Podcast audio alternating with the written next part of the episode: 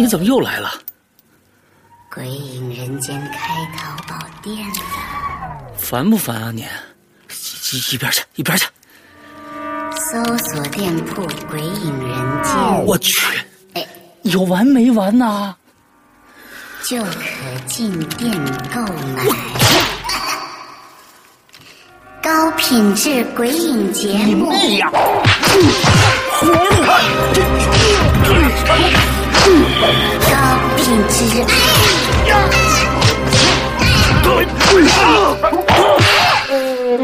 五月三日购买《鬼影人间》主播签名版 DVD，就送长篇小说《在地狱那头等我》啊！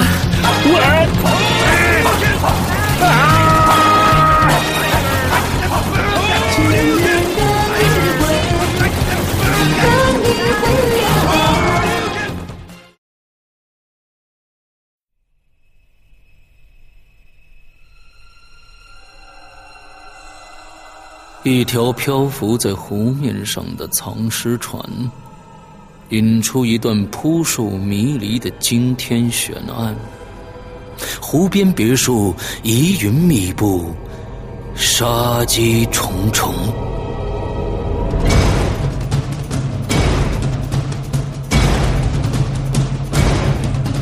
鬼影人间》携手中国著名推理小说家蓝马，打造《鬼影人间》首部中篇推理悬疑音乐剧《湖边别墅的鬼影》。二零一三年三月十五日抽丝剥茧，全球首发。鬼影丛生，魅火舞动，精彩内容尽在《鬼影人间》苹果 APP。你爱看电影吗？恐怖、惊悚、悬疑，大荧幕上的异类世界，投影心中不为人知的角落，声光交错的感官体验，折射脑海中不敢触摸的瞬间。鬼影人间推出 Podcast 平台首档电影访谈节目，聊聊那些幕前幕后鲜为人知的事儿。你现在收听到的是《鬼影人间之捕风捉影》。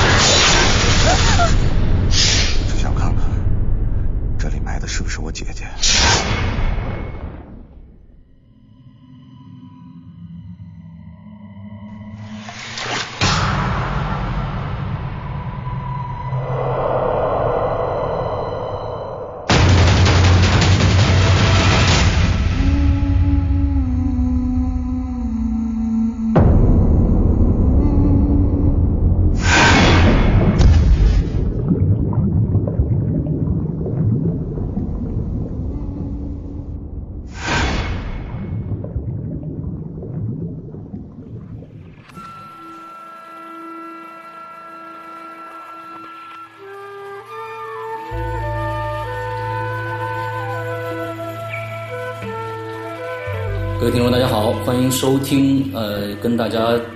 久违了的这个捕风捉影啊。今天伊犁也在啊。我们今天呢，呃，大家不知道大家最近关注没有一个电影啊，叫《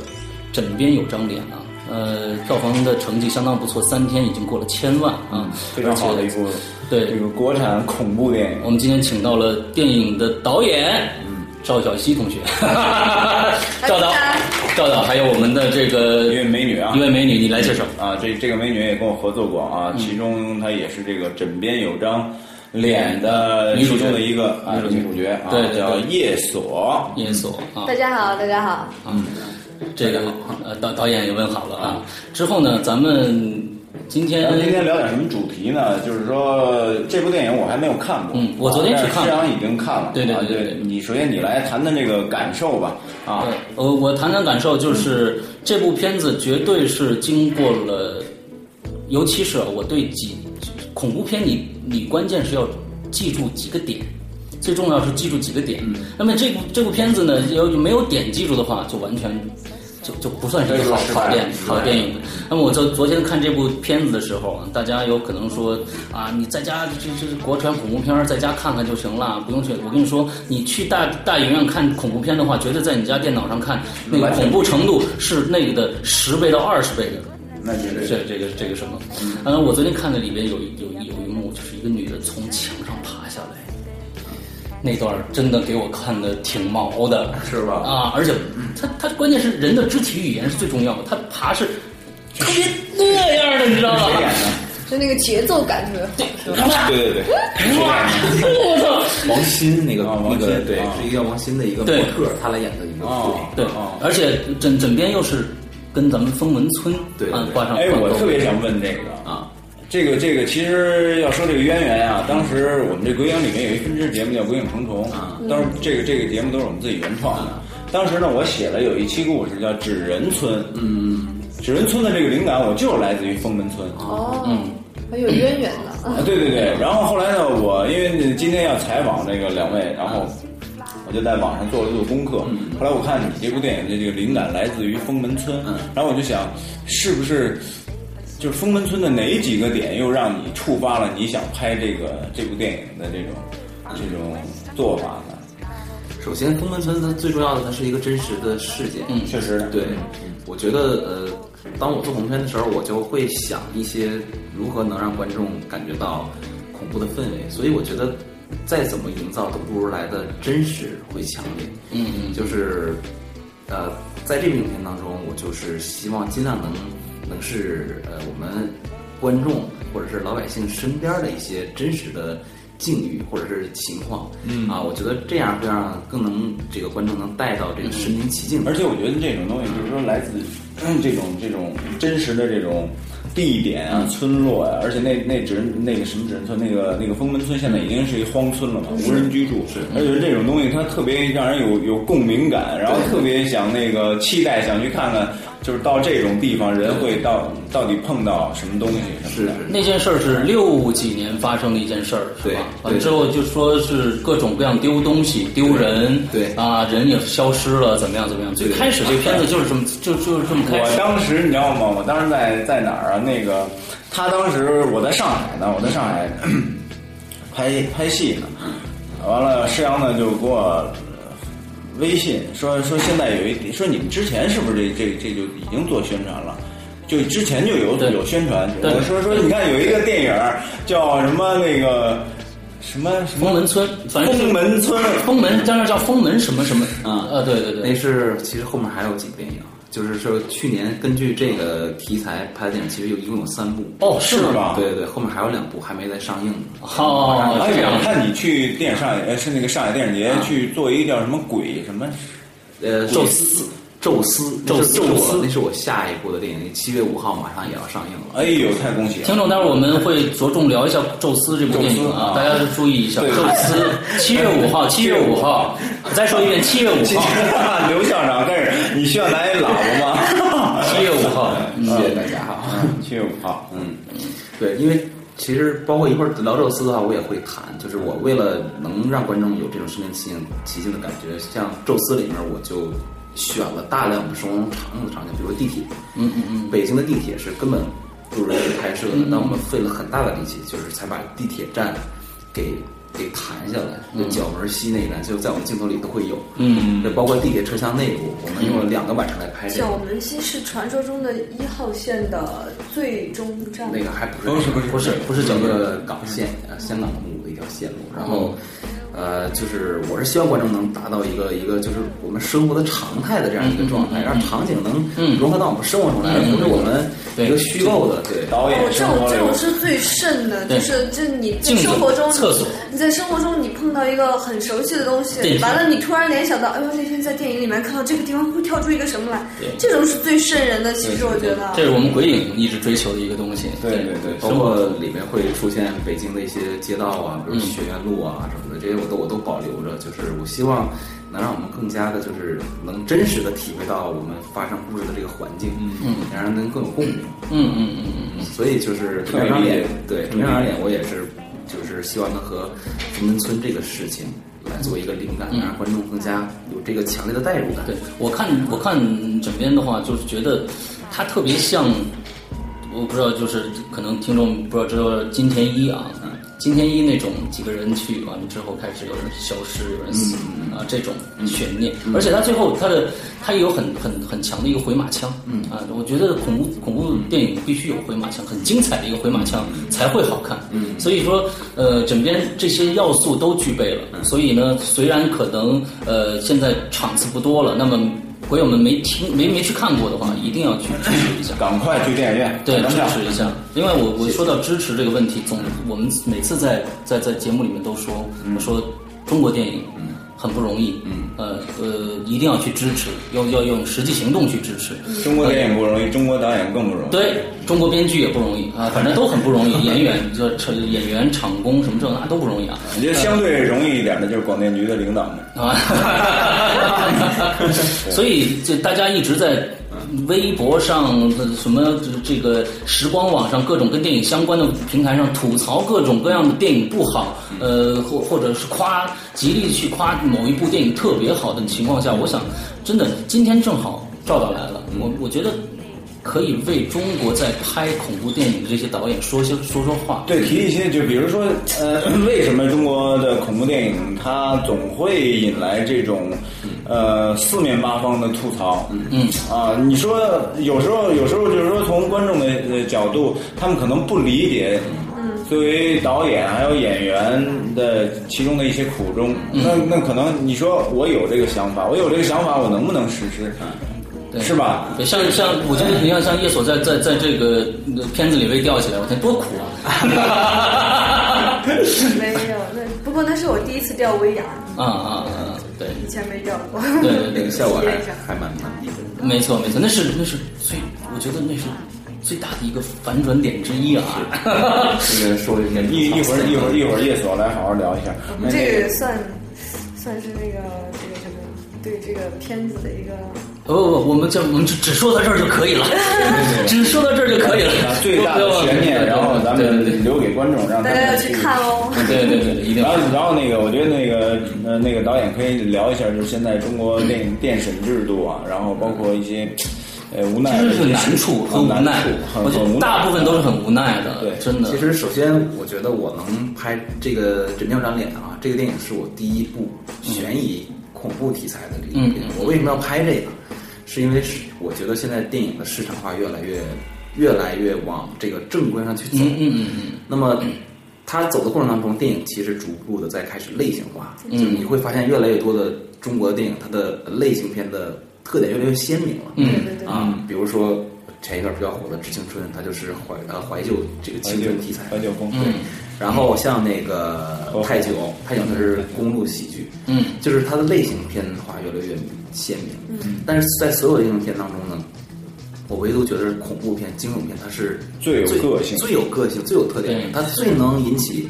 观众的这个观影情绪、好奇好奇心，对好奇心。好奇心和他影院的那个状态。对，我觉得观众能在电影院里被这个电影能能能惊吓到，或者说嗯。能被感染进去，我觉得作为一个电影创作者会很开心。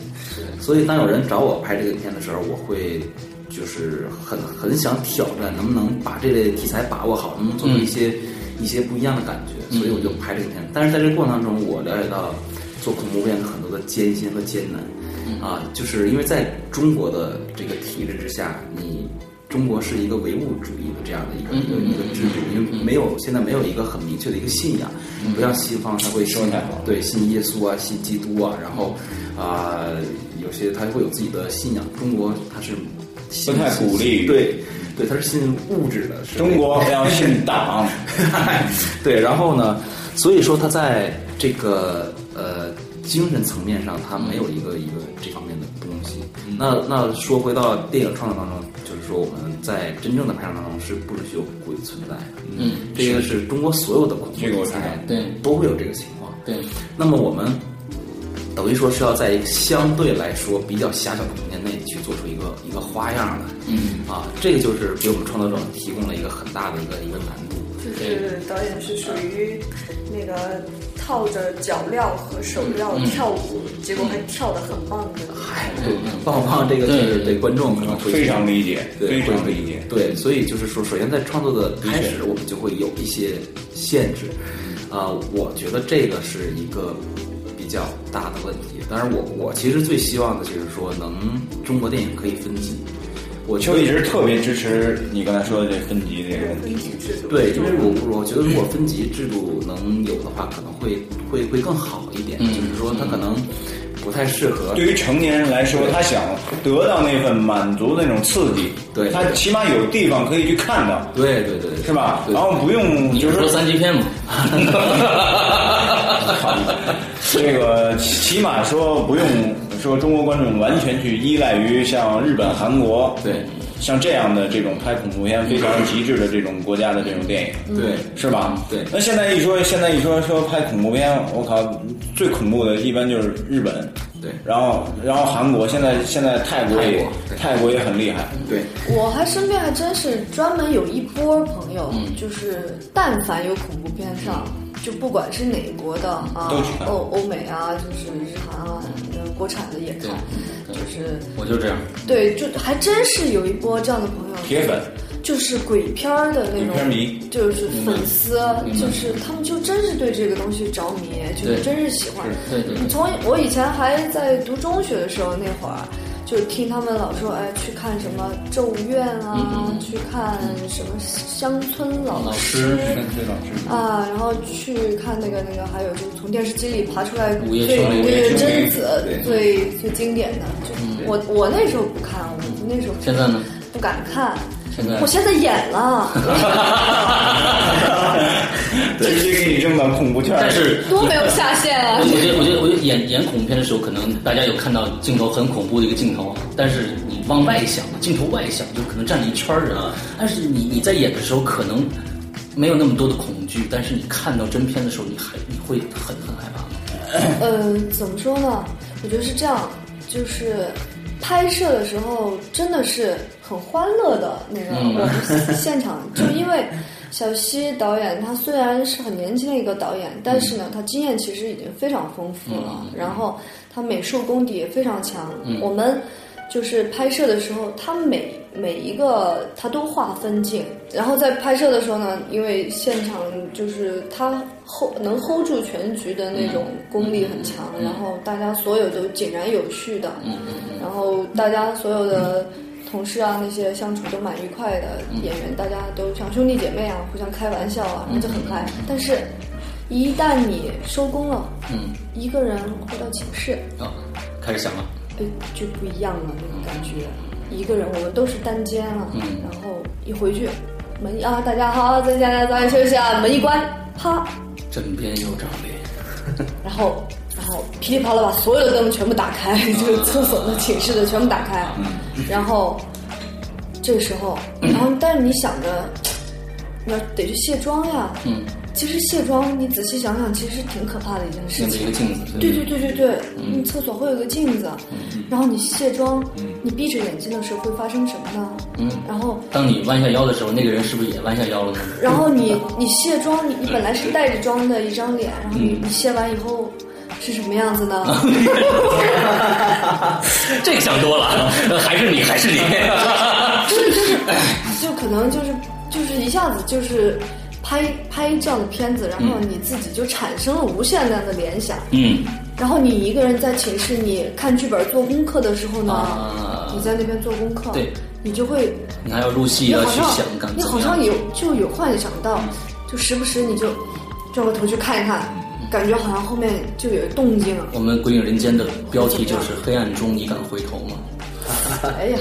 瘆死我了。这个是这一看就是好演员啊，对对对入戏演员入戏啊。然后就是呃卸妆的时候呢，一般就需要，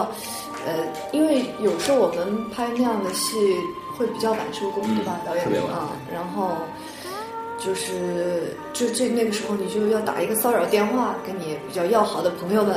啊，然后壮壮阳气，对对，然后开上公放，嗯。哎，你说话，你继续说话，跟他说，哎，你继续说话，我洗个脸。这样，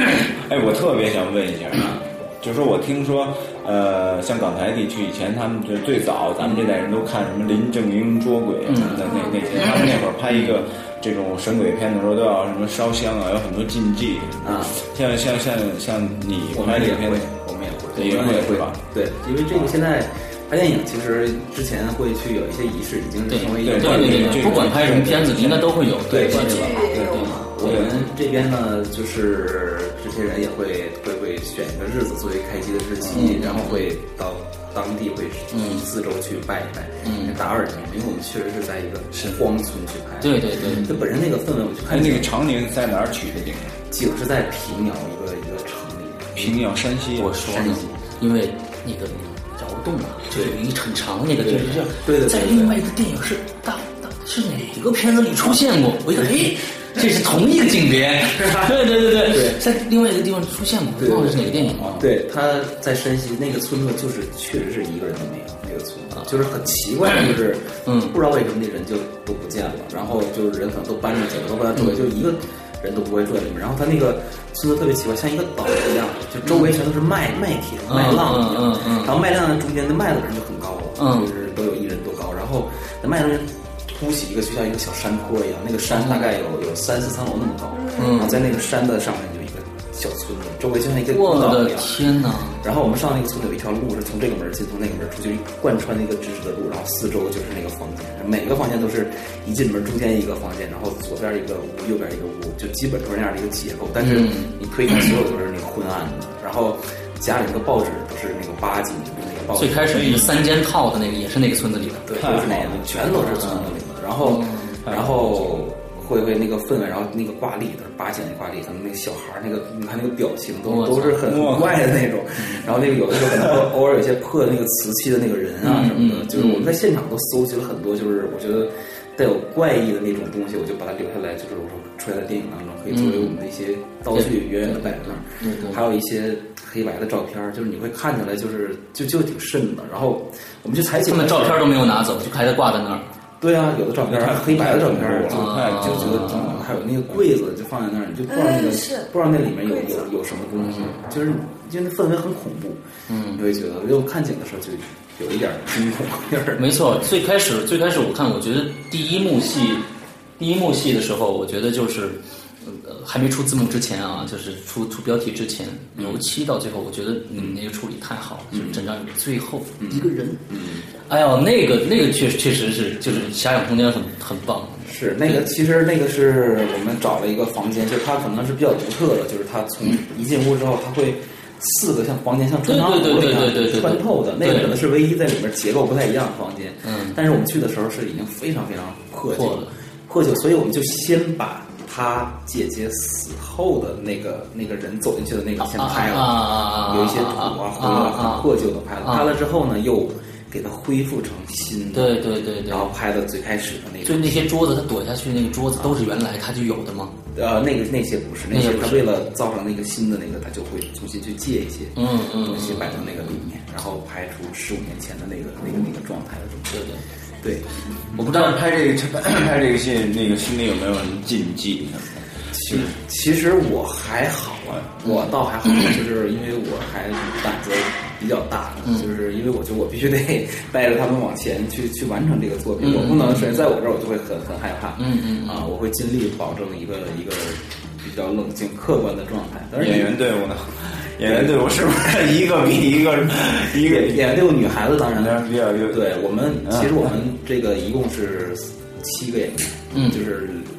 去六个人去到这个村子，对还有一个鬼，还有一个鬼，对但是为了我让大家能能能达到一个很好的状态，我其实呃提前把他们已经带他们在这个村子里面转了一圈，转了就是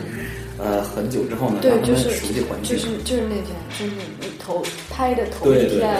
拍的头一天，大家下着小雨，我们就是那种路面还有点儿泥泥泞，然后天有点阴暗嗯，然后小风嗖嗖的，嗯然后我们去采景，对。那天就啊是。，因为是在要在那个村子里拍，所以肯定还要拍很久，有二十多天。所以我让他们到那个村子里，我所有人都到。我说我要在这个屋子里拍你们什么戏，这个屋子拍什么。基本我是按照这个电影的顺序给他们讲了一遍。我说这个故事要在这个场景，这个时候在这个场景你会做什么，你会做什么。然后他们会晚上一起去聊这个剧本，我们就坐在一起。我是希望他们能一起感受到这个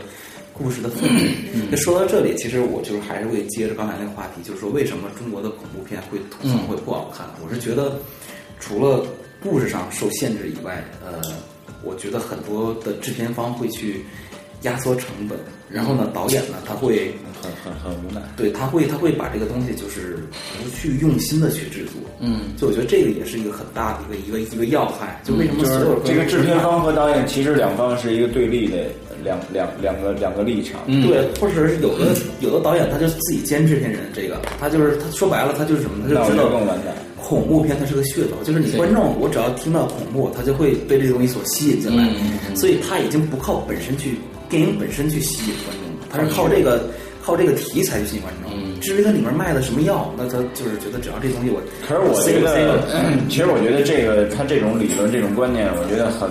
嗯很失败。就是尤其我觉得电影，它不像电视剧，你看不看我都放在那儿。这个电影是口碑相传的一个一个商品，没错，这个票房好不好？它为什么像像像这个姜文子弹什么的？当那个应该是一几年，一零年的时候，一一年，一零年，什么零一年呀、一一一年啊，一对对一一年，我都记得特别清楚。当时我也还是在上海，嗯，第一天公映我就我就打车就去了，十二月十六号那天，然后我觉得太好看了。这样像像姜文这样电影，他能突破到六七个亿的。所以就是说，现在观众会对恐怖片市场有点失去信心。嗯，对，你要只要是一放恐怖片就觉得是烂片，好多包括《准备张脸》也是，就是在没上映之前，很多人就是果断就是一星，或者是果断这烂片不用看。对那这个这个情绪我能理解，但是我是蛮希望。就是说，观众，尤其喜爱恐怖片观众，还是能能支持一下国产影片，去影院里面看一下，然后给一个客观的评价。对，觉觉得大家应该客观一点，就你片子都没看呢，然后就果断那样，我就是就觉得作作为创作者，作为创作者，其实我是很能接受大家的意见的，嗯因为我觉得这是做一个好片儿的一个一个前提。没错，就你看完影片，你给我一星，我都可以接受。没错就你告诉我啊，这故事啊，什么结尾又是骗人的，又是鬼，或者说这这样，你你说什么我都可以去接受。对，啊，但是我是希望你给我一个能前进的意见，而不是说是我没看这个片子，我给你一星，你这个我没有办法进步，嗯我没有办法知道我哪个地方完成的不够好。对，而且有很很很多的人的评价就是一星烂片两个字，完了就是说你你不会去客观的去评价这个东西对到底好在哪儿，有不好在哪儿，他不他不会说这个话。对对对对对所以我我在我们在节目里面就跟大家说，我说大家千万不要养成这种习惯，就是说你没。看之前就人云亦云说这肯定是一个烂片儿，等你看完了，你认为是烂片儿，那就是烂片儿，好片子就是好片子。首先你要先去看，另外我想跟大家说的是，中国的恐怖片你不去看的话，那么你们看的恐怖片肯定都是来自于电脑，一个小屏幕，你完全不知道大屏幕和。呃音响能在在影院里的音响能带带给你的冲击力是多大？就是可能，假如说你你看的一部你特别不喜欢的恐怖片的话，你第一次看起来是在影院的话，那你可能当时打一星，到那时候你可能会打三星或者四星。是，就像《枕边人两》之前也会有一些试片会，我们就会在电视上，就是其实电视蛮大的了，我们是六寸电视，看会找了很多院线的人啊，或者是找来一些身边的朋友来看。但他们的反应，我会有一点点，就是心里会有一点点忐忑，就是他们觉得，哎，是不是没有那么？但是当我自己走进电影院里的时候，去看的时候，我看到观众的放大了上百上百倍，真的不一样。就周围的那个观众还尖叫，那个会躲到椅子下面，然后会有的女孩就往那男孩怀里怀里钻。因为我前一段做厦门去做一个那个一个首首映礼，然后我特意买了好几张票，然后请那个演员啊，请一些组员去看。我们就坐在最后一排看前面观众的一个反应，然后基本都是男孩带着女孩，女孩就会吓得就真真的会往那儿怀疑。那会儿我一直老说嘛，我说惊悚类的节目有助于情感的发展。对，昨天 昨天我下午去看的不利，不利不利于计划生育。对对，这补充的太好了，不利于计划生育。嗯，那计划生育是回家以后的事儿，不能在影院就计划生育了，你知道吧？那个那个，昨天我去看的时候，就因为下是中午场，只有呃一点一点钟的场，就人比较少。然后我一进去看，我就我发一篇微博，是这样的一个理论，就是说。为什么现在阴盛阳衰了呢？因为我进去看呢，是一共四个女的，加上我一个男的，之后后面又进来了两对儿这个情侣啊，最就看还有两个十岁的十岁年龄的小女孩儿啊。按说呢，其实恐怖片这个要分级的话，小女孩是不能进去看的。嗯啊，呃，小女孩两个人，最开始呢坐在我前一排，嗯之后前一排来了两个，来又来了两个靓妹，嗯嗯之后这两个小女孩呢就坐到了我这一排，嗯跟我只差一个椅子，嗯我知道他们是为什么，他们可能害怕了，嗯他们就坐在我旁边，因为我这一排就我一个人嗯嗯。之后，这两个女孩一直就在互相的，就是抱着，你知道吧？啊互相抱着，完 我你看了我不看，你不看你这怎么这个那的？完前面那个那两个靓妹呢进来以后坐在前面，有一个女，她们俩还我天啊！就穿的都挺挺时尚的，之后有两个人就把脚啊就搭在前面，你知道吧？那就特别的不雅，你知道吗？就看着看着，终于有一个女的说话了，东北的，你知道吗？啊哎呀妈呀！我听着节目，哎呀妈呀，啥呀？别别别别！我听我听，我这好，你这这这就看着就嚷出来了，你知道吗？吓的啊！我这这这确实是啊，所以说嗯，我就很很有效果。其实我觉得那个就是中国恐怖片，就我特别喜欢那种特别特别接地气的那、那种东西。然后我觉得中国中国恐怖元素好多都聚集在那个农村。嗯嗯嗯，我觉得这个，因为刚才你说那个，就是中国是一个唯物主义社会，嗯嗯，然后然后很多这这可能是是现在咱们的这个电审制度比较排斥的，有很多过去老人讲的那些有关于什么神说迷信的那种东西，嗯，然后我觉得很多。你说它不灵吗？嗯，我觉得也也未必。我觉得其实农村里面有很多好的这种这种故事，恐怖的元素恐怖的那种元素可以去挖掘。但是具体说到电影的这种，给它体现，给它做制作成这种视觉的这种艺术之后，嗯，能不能让不让你，嗯，这种让你看到、体现出来？嗯，这个可能不能直接照搬，因为我觉得对农农村之所以还有这个元素，就是他们还还会有一些封建迷信的东西存在。对但是这些封建迷信恰恰是我们这个不能涉猎影电视我我小的时候，哎不能涉猎我我我小的有一次，我跟我奶奶聊天，然后我奶奶跟我说了一幕，我觉得我回想起来那一幕，我觉得好恐怖，太恐怖。嗯，就当时我刚出生，然后就是身体特别弱，嗯，然后可能就就快不行了。然后那个那个那个医生，然后就一直老发高烧什么的，可能就是医生说可能是是孩子命弱，可能要悬，就这意思。后来我奶奶呢，老人儿直接就是也不是怎么着，拿着我的衣服还是怎么着，就上上那个医院外头，然后找一荒地，啊然后拿那衣服跟那儿叫魂儿，啊，说伊犁你快回来吧，伊犁你快回来吧，当时已经起名字了是吧？起了名字了，起了名字了，你快回来吧。你多大的时候？刚生出来，我刚刚生出来嘛，嗯，刚生出来嘛那会儿，嗯，然后，然后可是这神奇般的，嗯，哎，我就活到了现在，真的，当时当时很危险的，医院都说这孩子就是就说我可能有有点悬这意思。然后，然后，然后，然后我奶奶跟我说完之后，我就把它想成一个视觉化，然后黑黑的一片大大夜里，在一荒地，一个老太太跟那儿哇哇叫我，我觉得现实要是真看着那个，那我觉得你身上应该会有一些灵异的事件。我哎，我跟你说，会遇 又讲那事儿，又讲那事儿，跟他们讲一次，嗯，因为我们俩一直制制作这种恐怖惊悚类小说，嗯，然后那会儿初期的时候呢，刚开始的时候就是喜欢喜欢自己也融入到那种恐怖氛围里面，经常我们俩都是夜里制作节目，对对对，我我还听你说说你们就是还关着灯录，是不是？然后对对对对，然后就是那种啪啪对着电脑啊一一一一一点一点往下播讲，嗯，然后你因为播播讲这种东西特别身临其境，嗯，然后自己自己很恐怖，自己自己确实很恐怖。然后有一天晚上，我差不多十二点的时候，能录着呢，然后啪，这会儿我们家那个那个那个座机呀、响了。啊，响了以后呢，先把座机的前提说一下。啊，对，前提这儿我先给你介绍一下。之前我们家那电话号码作废了，因为我忘记，因为谁现在都用手机，不用不用不用这个座机了，作废了，欠费，然后就这号就没了。我重新申请了一个，申请了一个，我就是为上网用，这个号码任何人不知道，哇塞，任何人不知道的情况下，我在这儿录，嗯。十二点响了，嗯。响起来之后，哦，我很奇怪，嗯。嗯，这么晚有人给我打电话，嗯，好，拿起来，喂，喂，哪位？啊，电话里头突然传过来一个声音，你得，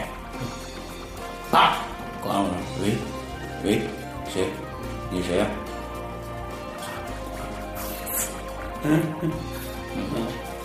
所以刚刚接触鬼影的时候，是会会发生一些这正个灵异事在正在录节目的时候，而且这是这是我的亲身经历，而且还有一次在他们家，因为你你说那种那种那种灵异那种东西，我觉得确确实可能我身上可能会体现比较多一点。嗯，呃，我们俩自己玩儿，拍了一个 小微电影小微电影。啊然后呢，他们家那会儿没搬家之前啊，住在这个大黄庄那块儿那个什么什么枣园小区不是，那是这是绿岛苑。啊，绿岛院小区十八楼，十八楼21 21二十一层，二十一层。我从十二点多钟我完事儿了，我们俩拍完之后，我坐电梯下楼，下楼之后呢，一出去之后那楼道黑黑的，然后他们家有一个扔扔垃圾的一个地方，那儿有一个黑袋子，我刚一出去看黑乎乎一团，心里有点毛，嗯你知道吧？他也不送我，我胆儿有点小，然后呢，我哼使劲一下就把那个声控灯打开了，摁等着电梯。上来之后呢，进了电梯门之后，我平时从来也没注意，啪我一摁一，哎，我发现这一倒着呢呀？那个那个一的那个数字是倒着，哦，还错了，我说这么奇怪他们家呀，呼就到一楼了，嗯。到了以后门电梯门一打开，嗯。我看见一个女的，嗯。这个女的老太太吧，我真的觉得她不是老太太，应该就是三四十岁的一个样子。然后梳着长长的头发，扎个马尾辫，并不是披头散发啊。穿着一件浅色衬衣，后背背着一个包，然后穿着一条浅色的裤子，鞋我忘记了。嗯，然后呢，她最奇怪的是蹲着走路，啊从楼套从从那个单元门进来之后，蹲着走，就像那个武大郎一样那种那种蜷着腿，两个膝盖蜷着腿那么走路。那么走路之后呢，我当时没想过来他是什么，啊。然后我觉得他可能是一个残疾人，这是我直接的反应。然后呢，他就顺着那个楼梯，并没有并没有坐电梯，嗯顺着楼梯那个方向进到那个楼梯那方向。了，爬上然后呢，我就我就走了。嗯我走了之后呢，当时我没太想什么，后来呢，我就开着车就往家走。越走越我不是。走着走，突然想起来，哎呦我天哪！我说这女的，我说如果她是一残疾人的话，啊他为什么她为什么不坐电梯呀、嗯。而且而且，你想那塔楼的那个那个第一层是很高的呀，嗯。就是哗直接直接上上去，起码也要有十几个台阶儿。他那么蹲着走，而且走的行云流水，很自然。完了，我我特别害怕，特别害怕。完了，第二天我就给打打一电话，我说：“哎，我说你家那儿有没有这么一个住户？”他说没有，他在那儿住了，你得住住十几年吧，没有十几年，呃，零三年住进去的，差不多十年，十年十年，十年在一栋楼里边，他居然告诉说没见过这女的。我没那么晚出去过。太恐怖了！几点十二12点十二点多。这个是太这种恐怖了不是这这种事件高发的时间段，十二点多。是到三点。可是我坚信那就不是我的幻觉，嗯，我就是看到了。这就是哦，那这可以解释我今天过来的路上车为什么一直出车你那异样的个，你可以洗洗油泵，是吗？你可以洗洗油泵，这个，嗯，呃，咱们咱跑题儿了啊！我觉得赵老来说说咱们那个宙斯啊，我觉得特别特别对这个感兴趣，因为我特别喜欢一部电影恐怖片，我觉得是近年来只有就是华语电台呃华语电电影界唯一一部让我记忆犹深的恐怖片儿。嗯，鬼丝啊，鬼丝是台湾那个谁、台湾岛的，所以呢，我就一听这个宙斯，哎呦，我就特别的感兴趣。嗯，赵导来说一下。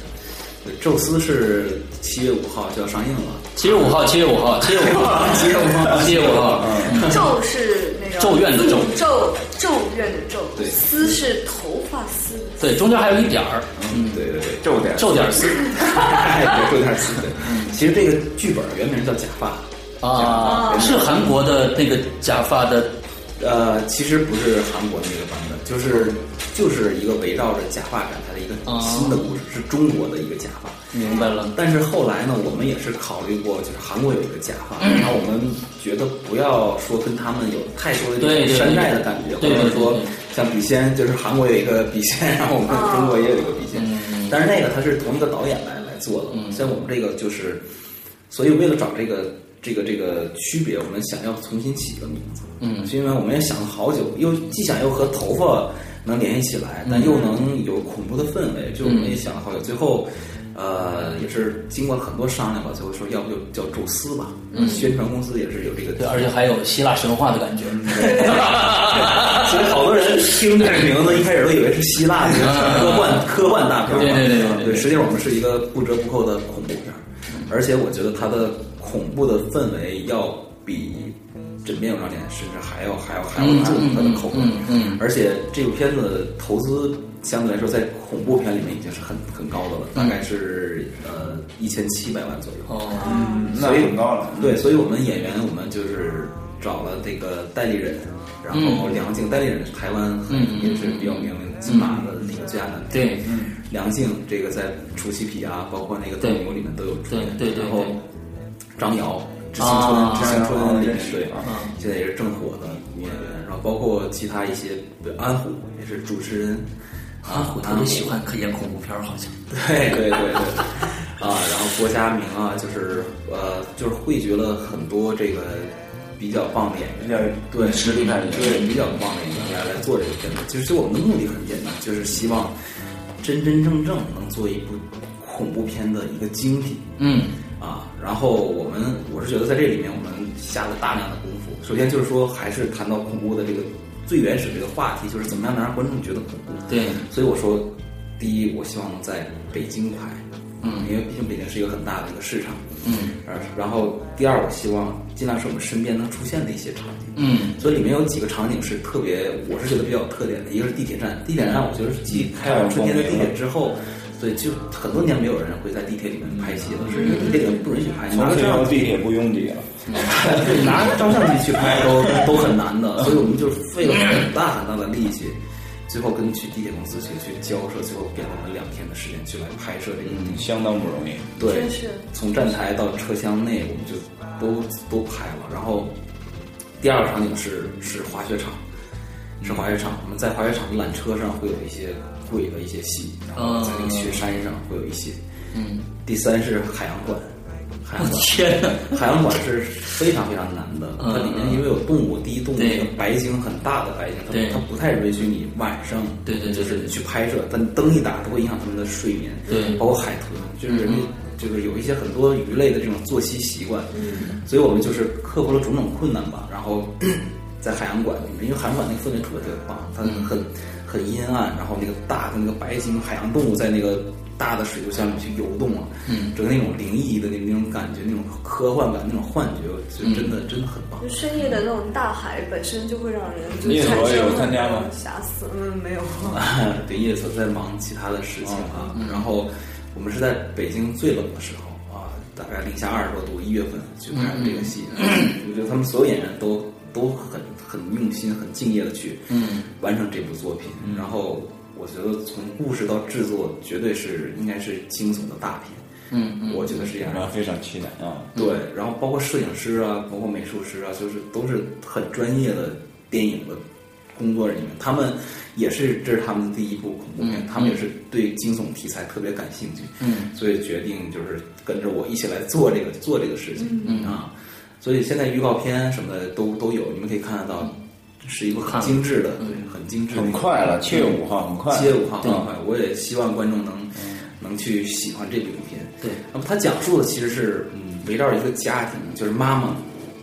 因为受不了爸爸在这个家庭里的这种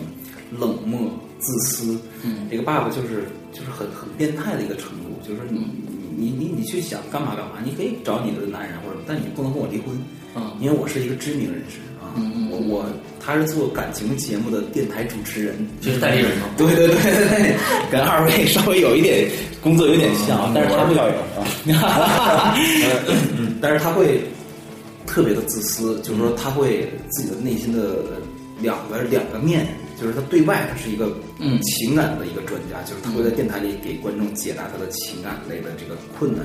但是对待家里他自己的情感问题却从来没有解决，嗯。啊，然后他那种自私那种冷漠巴，对自私冷漠，对这个家就完全漠不关心，然后梁静也是他的太太。梁静就说：“我受不了，要不咱俩离婚吧？”他说：“你你你不允许你跟我离婚，你离婚没有人相信我做这个节目，嗯，对吧？要有我的外在形象，你去你找你的男人去，你愿意干嘛都行，你就不能离婚。但是你找可以，你带着假发去找。对，我觉得，我觉得，我觉得要要，我觉得很精彩，但是我觉得要在我们这档节目当中有所保留，有所保留。对，这这是只是个引子，这是引子，这是引子，带着假发去找，对听到没有？这已经很有想象力了。嗯，戴着假发，所以所以说梁静受不了这种这种畸形的爱，最后戴着假发选择了高空坠下。嗯，由此这个假发带着这个明白。这个怨念，嗯。啊，对。成留作为一个遗物留下留在这个家里。对。那一家人围绕着这个假发，就开始有一系列的这个恐怖事件和灵异事件。中国的家椰子，嗯，中国的家椰子。所以他的故事我觉得还还蛮精彩。对对对，七月五号再说一遍啊，大家就是说，其实我觉得，我觉得是这样子的，就是说，呃，惊悚电影、恐怖电影在鬼影做这一期节目，我觉得真的很管用，因为全部打的是真正的受众。爱好，对，所以大家在七月五号的时候，我我有一个星期的时间，我想想啊，有一个星期的时间，因为十一号、十二号就开始无数的大片就开始轰轰狂轰乱炸，所以五号的时候正好有一个时一个星期时间，大家一定要腾出这个时间去关注这部电影，去看这部电影，因为一千七百万的投资在中国真的这是良心大作，绝对的，对，是很大的一个很大的很大的投资。了，从五，号凌晨零点开始。嗯，对对对，我们七月一号有一个首映礼，哦。而且我们真的是在宣传上啊，在在整个的这个所有的人都对这个片很有信心，包括我们这次能入围上海电影节，就足以看出影片的质量，哦而且能看到上海电影节对类型化的这种越来越这种嗯支持，对然后和这种包容各种类型的包容，包括对我们年轻导演的一种支持，对。啊，然后我们昨天是在上海有一场点映，媒体的反应反应反响特别好，嗯嗯所以我也希望观众能在对七月五号感感受到这个我们这个惊悚的这种，在炎热夏天有这种惊悚的凉意，对我们要求那个出席一下首映式啊，啊一定邀请二对对，我位这参与。我们这个是是是这样去，就是说我刚才一直想说的一句话，就是说怎么样是一个良性循环？大家就看到了中国的恐怖片有各种各样的限制，那么这种限制呢，怎么样他们提起这种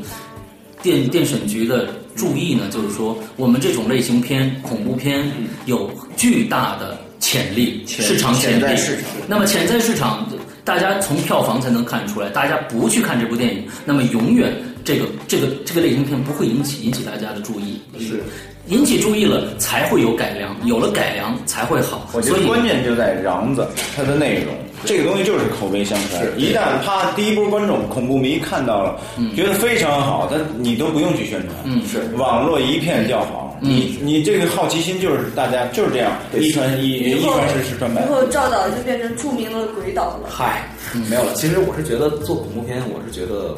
我至少从我这儿我是很很用心的在去做，对。因为我觉得影片，尤其作为导演，他的影片的质量是最重要的。嗯，我我是希望观众至少可以感受到我们做 做片子的一个诚意。嗯。啊，我觉得这个特别特别重要。对。就是现在很多是你发现进了影院，你是觉得是受骗了。对或者是明明明是对。你说是恐怖片，实际上看的是个喜剧片，这个就就没错。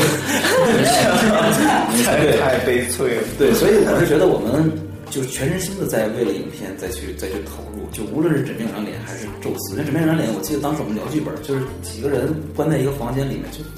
不出去，就订餐，就聊聊，就一个星期就没有出过那种满墙贴的每场戏我们要要表达什么样就表达，然后几场戏我要有恐怖的点，然后我们有很多颜色的纸条，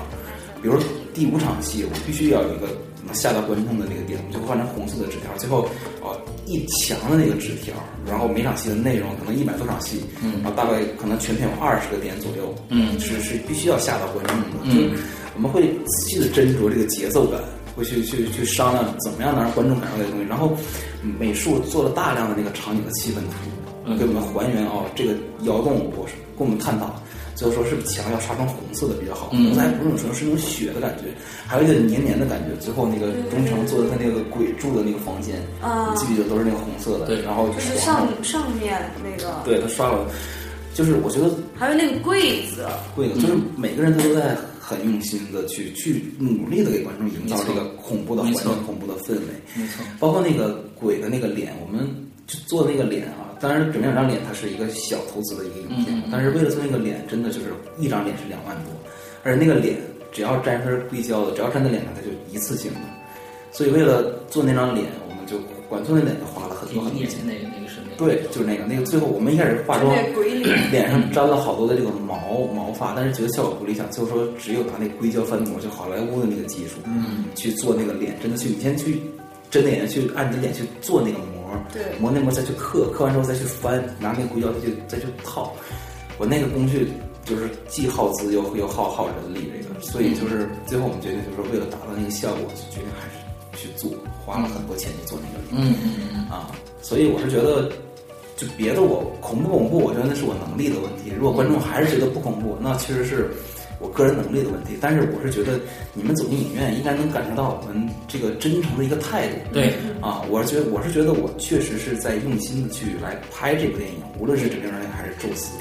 但是不恐怖可能有各种原因原因了，可能是有审查的问题也有恐怖点的对问，题或者是说我能力的问题，或者，但我这是真诚的希望你给我一个回馈，就是说没错他哪儿不够好，或者说错呃剧情还有呃比如说比较老套啊，或者说可能他有些点包袱埋的比较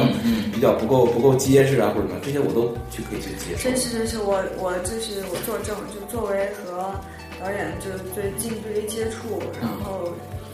亲密合作的战友，然后对，然后就真的是他们都很，他们都很苦的，就是包括其实很多演员中间我都知道，就是会有一些心里很不舒服，像那个主演啊张世锦，那是自己偷偷的抹眼泪，偷偷的偷偷的哭，你啊都为什么呢？太苦了，就是他那个那女孩儿一开始说，哎，反正在一个村子里哈，应该不会太累，实际上他没想到他拍戏那么累。我们的场景你们也知道，最后那个湿淋淋的他最后。湿淋淋的那个那个雨，对。那个当时已经很冷了，在那个山里面，深夜的山里面，对。是我们有一些，我们有些时候拍那个深夜的一些戏嘛，啊，就是戏装也稍微比较单薄嘛，嗯。但是那个晚上起风了，那种风，就是就真的感觉挺寒冷的。而且恐怖片你要你要晚上拍，要就是从天黑拍到天亮，对对然后我们就每天晚上都有吊车来升起来，把那个所有的灯都吊起来，把整个村子有一。个特别大的月亮，对对对，把整个村子打亮，那个灯会用那个那个柔光那个布包上一个，就像那个球一样升在空中，嗯然后再去拍每个景儿单打那个光，嗯就为了营造那个恐怖的氛围。但是演员他们真的很辛苦，包括一所。我都知道，我我对他其实也蛮严厉的。好像有一次是吃那个药，是不是？哎那个药，那个药吧，就就是我就必须让他吃下去。其实那个药吃进去你不知道会是什么反应，但是我说你不，那这这药之前不知道是什么药吗？其实是道具道具做过药，它是胶囊，道具把里面放那种营养那种那种粉把那胶囊重新的给给怼上，然后把那个药板儿重新给它再再贴粘上，嗯，粘上。吃完以后上火了，我 我说你必须吃，穿这人就但是起不来了。但是他 心里还是会有有顾忌，万一是是 是安眠药之类的，嗯。他会害怕，他就吃了两粒之后，他第三粒他可能就吐了。但我在监视器看着，我就特别生气，我说你不能吐。对，我说我说你必须给我咽下去，我说，对，因为我是觉得这个是怎么对他 对对他自己负责，中国这个本身这个食品安全就有问题啊！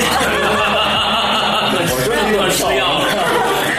这其实是减肥药，对减肥药没有就就是其说他实其实接着他就又咽又吃了好几年。我觉得下次呢还不是这一次全部放那个什么叫叫什么养颜排毒胶囊就行了，都是那个完，了完了，第二三天就起就真的起不来了。不是就是就是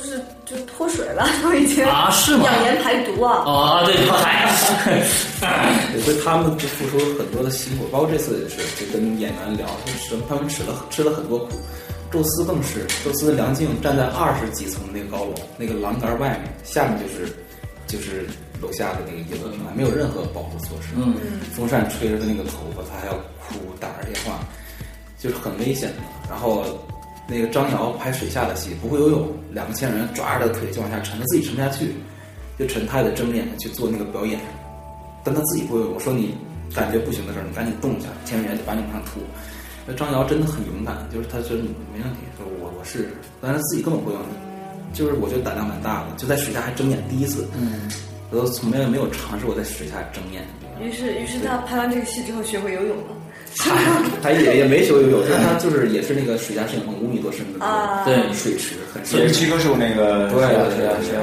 对对对。所以，所以我觉得并不是这个明星那个什么心跳跃、那个跳水那个里边人才值得那什么。其实拍所有电影里面的演员的苦，大家是不知道的，你知道吧？比那个都要危险。对，我觉得他们这么支持影片，这么卖命去拍摄，对，证明第一证明大家人都在用心的做这部影片，第二他们肯定觉得这影片也是值得信赖的，我们值得信赖的。就大家大家觉得导演是值得信赖的，大家是信任他的，因为因为必须信任他，就是他是掌控全局的一个人。是我特别理解你说像梁静站在二十几层楼，就是也没有保护那种。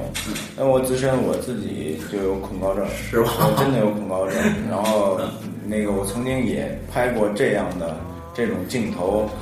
我知道站在那种地方需要多大的一种勇气啊！嗯，你有恐高症啊？还有恐高症，我有恐高症。他他各种各样就是胆小，他各种各样。哎，我我有我有一次，我们俩我们俩好几次在一块拍戏呢，是吧？有一次我们俩前后脚，他拍前一场戏，我拍后面一场杀青的戏，然后在现场，他你是吊在威亚上还是还是怎么怎么着那场戏啊？哪个？就是我没有吧？王左那边。我没有，王左我没吊威亚。你你你没吊威亚，我没反反正是就飞出去。哦，我没有，那就是那不就是你要往后面，就是飞出去那那不是后面是是有东西拉着你还是怎么样？是你。呃，那是替身，那个是替身，长这么像替身啊？那是替身，因为当时我拍那场戏受伤了，受伤了，受伤了。当时是那个叫威亚，那个箱子直接箱子那个个下下下我知道那个事对对对，直接后来换的替身嘛，又做的。但是一开始是一直都是你在做，最开你亲始是我自在做呀，我。最开始是我亲自就是被在做箱子砸了嘛后来是受伤了之后才换。对他，他就那个箱子咵就，但幸好他往后，他是往后，我砸出去。你是往后撤了一下还是怎么着？我抬头，他这块儿，他在从我的右面，然后吊着一个用威亚拉着一个巨大的一个木箱子，然后呢跟武跟武行配合，武行这么一推，然后这个箱子从这儿砸过来，我一低头，箱子甩过去掏枪。再打，然后这个试戏的时候速度很慢，等正式拍的时候，武行用力了，啊他一下速度变快了，可是我还按照原来的那个速度，没躲过去，直接那个箱子那个沿儿啊兜的兜在我的下颚上，然后把我那个那个惯力很大，直接把我两脚离地带起来之后砸出去两米多远。那后面揪的，他其实真飞出去了。然后整个这块就是 刚开始很阴，后来阴的他也没有拉，但是一点一点就开始流血，哎，然后就拿那个那个纸巾什么的歇了一会儿，完了我说我说没关系，我说再继续再拍吧，后来当时太危险了，后来就这样换了换了这么一个真的危险。但我觉得这种这种对于演员来说，这种这种皮肤上的这种肌肤上的这种受伤，我觉得还好。但我觉得那种心理恐怖，就是站在那种高点。嗯，我在拍《岁月无声》的时候，就是经历过这个，就是离地面可能还没有梁静那么高。嗯，离地面二十多米二十多米。嗯，然后它底下也是垂直的，就站在一个土坡上，啊然后也是站在上面唱歌。嗯，唱歌大声的唱歌，还有还有撒尿还有撒尿啊，根本撒不出来，他那那根本撒不出来。因为那个哇，我现在一想，我太恐怖了，因为他那个那个那个土牙子上啊，那个那个宽度有多宽呢？只有也就是一脚多一点儿，嗯，一脚多多宽吧，差不多一尺宽，就这么一个一个一个小地方啊。然后一条站在上面之后，然后那个风啊，啊。在陕西啊，大风吹着我，而且你看我又这么瘦，我这这一跟一风筝架子似的，一吹呼呼的跟那晃啊，真的特别害怕，没有任何保护措施。如果稍微一杵，直接下下去，没有人不用没有没有悬疑，直接死，不用猜，直接死。我当时非常恐怖，然后完了在上面还要唱歌什么。那你是我觉得真是挺不容易的，克服了极大心理的那个。他那种那种恐怖感，那受伤了、破了或者骨折什么的，那他那个就是疼痛，你可以忍受，你心里不害怕。嗯，那个，哇靠！然后你再说梁静站在那楼上，没有任何保护措施，打电话，打电话，风吹着，嗯，是，这演员，那你们你们你们那演员诉诉苦，你们坐过那个 你们坐过那个过山车吗？坐过，我经常坐。就是最高的那种，就我在美国前天那那个那个坐那个叫什么 Seven Flag 是